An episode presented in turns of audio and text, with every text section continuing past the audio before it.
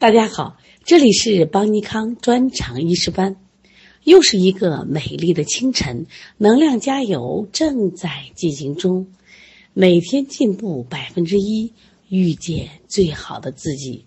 懒惰不会让你一下子跌倒，但会在不知不觉中减少你的收获；勤奋不会让你一下成功，但会在不知不觉中积累你的成在。上周六，我们跟着小王老师学习了五行学说，我们也了解了五行的特性：是木曰曲直，火曰炎上，土曰稼穑，金曰重革，水曰润下。世界上的万事万物再复杂，我们用五行来解释它就很简单了。因此，大家一定要把事物与现象的五行归类表把它记住。在这个表里边，我们左边是自然界和五行的关系，右边是人体的各部分跟五行的关系。接着又学习了五行学说的基本内容，学习了五行相生、五行相克、五行相称、五行相侮。在这里需要强调的是，在相生关系中，一定要记住五行中的任何一行都存在着。几方面的关系呢？对，两组关系存在着生我我生的关系。那么生我和我生就比喻为母和子的关系，生我者为母，我生者为子。在我们学习五行相生关系里边，一定记住，不仅要用五行的关系来解释、了解生我和我生的关系，一定要把五脏带进去。这样的话。在临床中和考试中才能有用，否则的话，你仅仅背五行，给你个五脏，你就不会做了。关于五行相克，五行中的任何一行都存在着两个关系，一个是克我，一个是我克。你看，我们讲相生的时候是两个关系，记住相克的时候依然是两个关系。在这里。难点来了，就是克我和我克，又叫做所不胜和所胜。克我者为所不胜，我克者为所胜。这个部分希望大家多念几遍啊。另外，把咱教材里面五行相克这个表一定要绘画。那么外圈是相生关系，里边的五角星，哎，它是一个相克的关系。相生是一次，而相克呢？是各一位相克。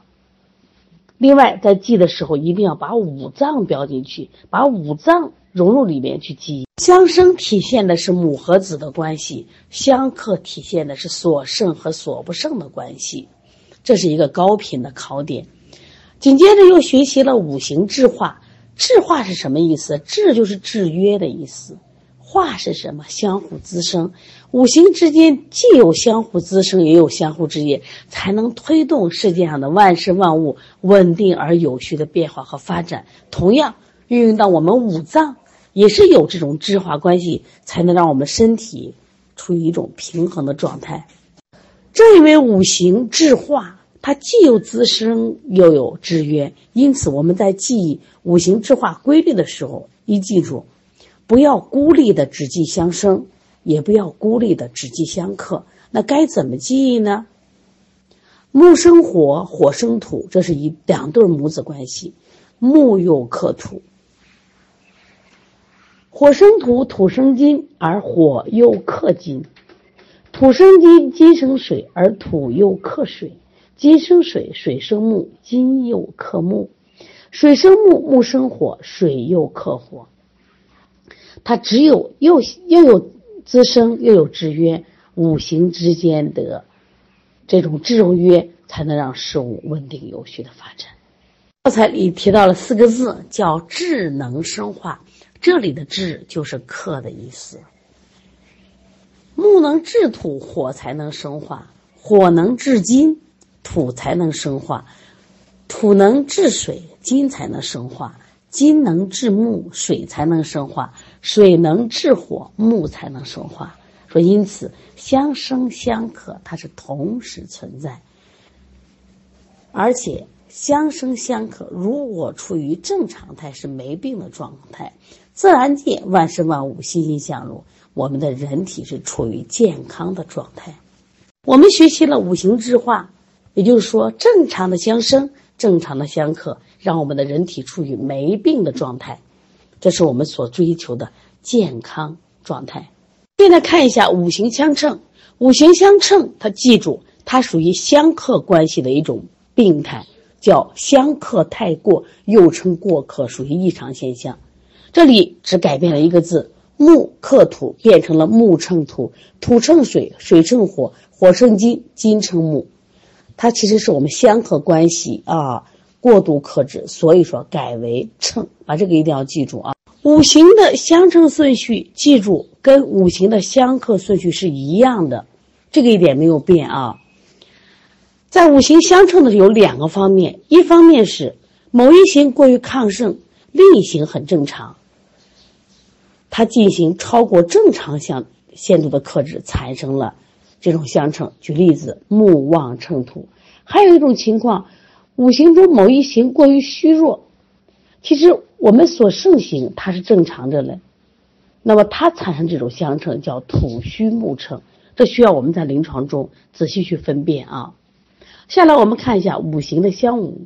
相侮是什么？老子管儿子天经地义，结果儿老儿子太强大了。会出现什么呀？反向的制约和克制。哎呀，太伤面子了，哎呀，太侮辱人了。我们称为相侮的关系。所以说，出现了木无金，金无火，火无水，水无土，土无木。记住，这是相克关系中的一种病态的反克啊，一定记住。那么，另外我们再看一下五行的母子相及，一种是母病及子。一种是子病犯母，子病及母，一定要搞清楚谁病在前，这是非常重要的啊。另外，五行学说在中医学中的应用，我们重点呢要记一下五脏病变的相生、相互影响和传变。相生关系的传变就是有两个：母病及子，又叫母病累子；一个叫子病犯母，又叫做子盗母气。这个一定要先分清楚谁病在前，病在后啊！在做这个题的时候，一定要记住，你把这个五行一定要后面把它变成五脏就好理解了。第二个相乘相克关系的传变，一个是相乘传变，一个相五传变。今天我们的好多题都是围绕这个练习，这也是我们考试的一个难点啊。今天我们布置的作业啊，重点在这方面的练习。大家记住做的时候，如果给的是五脏，你分不清的话，你把五行标上；如果给的是五行，你分不清的时候，你把五脏标上。做多了，熟能生巧。那我们来看一下，根据相生规律确定的治则治法和根据相克关系确定的治治则治法，这是重点，你必须记得。我们学五行干嘛？要在临床中使用。你不懂治则肯定不行，而且这个治则一定记住，它是靶向治疗。它是一对一的，它不是这个滋水寒木法用到其他脏上，它只针对什么肾和肝的关系。对相生的规律，滋水寒木法对的就是水不寒木症；金水相生法对的就是肺肾阴虚症；培土生金法对的就是肺脾气虚症；益火补土法对的是脾肾阳虚。这个我强调过啊，我们本来应该指的是心和脾，但是在这里。经过这么多年中医学的发展，后人都把它对成一火补土，就是脾肾阳虚。相克关系益木扶土法就对的是两个，一个是木旺乘土，一个是土虚木乘。培土治水法对的是脾虚不育，水湿泛滥。左金平木法有两个，一个是肺阴不足，肝火上逆犯肺；一个是肝火为实火，肝火太盛。耗伤肺阴的肝火犯肺，再一个就是泻南补北，是肾阴不足，心火偏旺，水火不济，心肾不交之症啊。这是考高频考点，希望一定要记。关于五行学说，一定是中医基础理论的重点，而且是理解中的难点，关键它还是考试的高频考点。那我也反复讲，学会了五行学说在中医学中的应用。你将来在治病中一定是高手，一定能治疗疑难杂症。所以今天呢，我们又给了二十道题，大家再练，反复练，熟能生巧。在学习过程中，记住不许焦虑，不许烦躁。有些知识呢是日积月累的，哎，做着做着我都会了，学着学着就会了啊。所以说出现了个别错题，不要说呀我学不会。中医的知识它是生活医学，我们每一个人不论年龄大小一定能学会。